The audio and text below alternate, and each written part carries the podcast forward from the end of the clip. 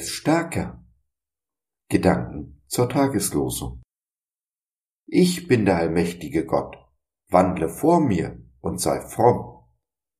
1. Mose 17, Vers 1b. Oha, da holt Gott aber die Keule raus. Ich bin allmächtig, tu gefälligst, was ich dir sage. Nein, so ist es wirklich nicht. Das macht das Neue Testament, macht Jesus deutlich. Wir haben immer die Wahl. Es ist der Teufel, der uns keine Wahl lässt. Bei Gott haben wir immer und unter allen Umständen eine Wahl. Wir werden zu nichts gezwungen. Fühlen wir uns gezwungen, ist es Satan und nicht Gott.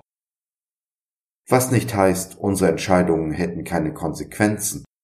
Die haben sie immer.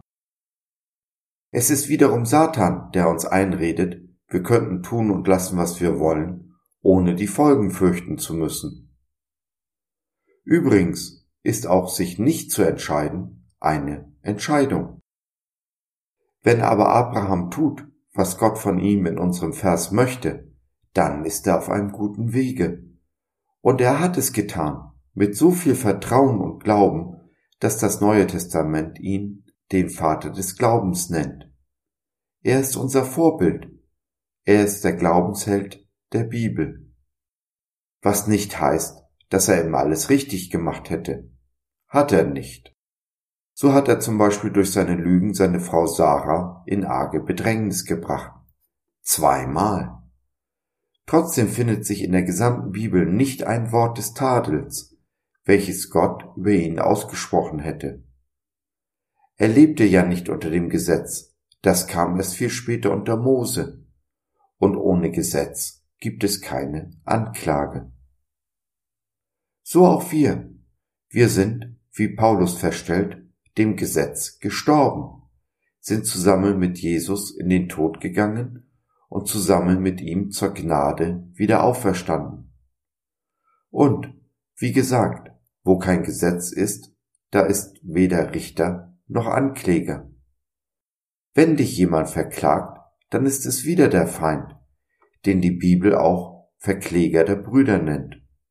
Satan bedeutet übersetzt Staatsanwalt.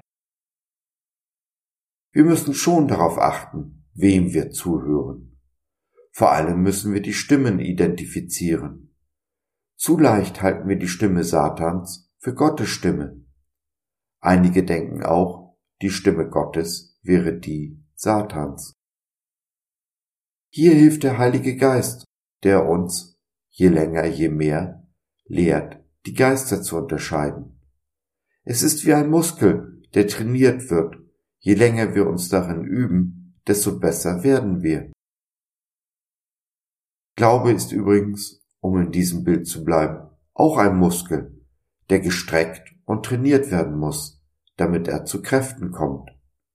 Wir entwickeln keinen unerschütterlichen Glauben, wenn wir nicht in Situationen kommen, in denen unser Glaube erschüttert wird. Wundere dich also nicht über den Gegenwind und das Feuer, das Satan entfacht. Gott benutzt beides, um dich gestärkt daraus hervorgehen zu lassen. Wandle nur vor Gott und sei fromm. Vor Gott wandeln kann man am besten in Gemeinschaft, die einen hilft, die Stürme des Lebens zu überstehen, um mit neuer Kraft frisch an Gottes Werk zu gehen. Vielleicht hast du ja Lust, unsere kleine Online-Gemeinde Jesus at Home zu besuchen.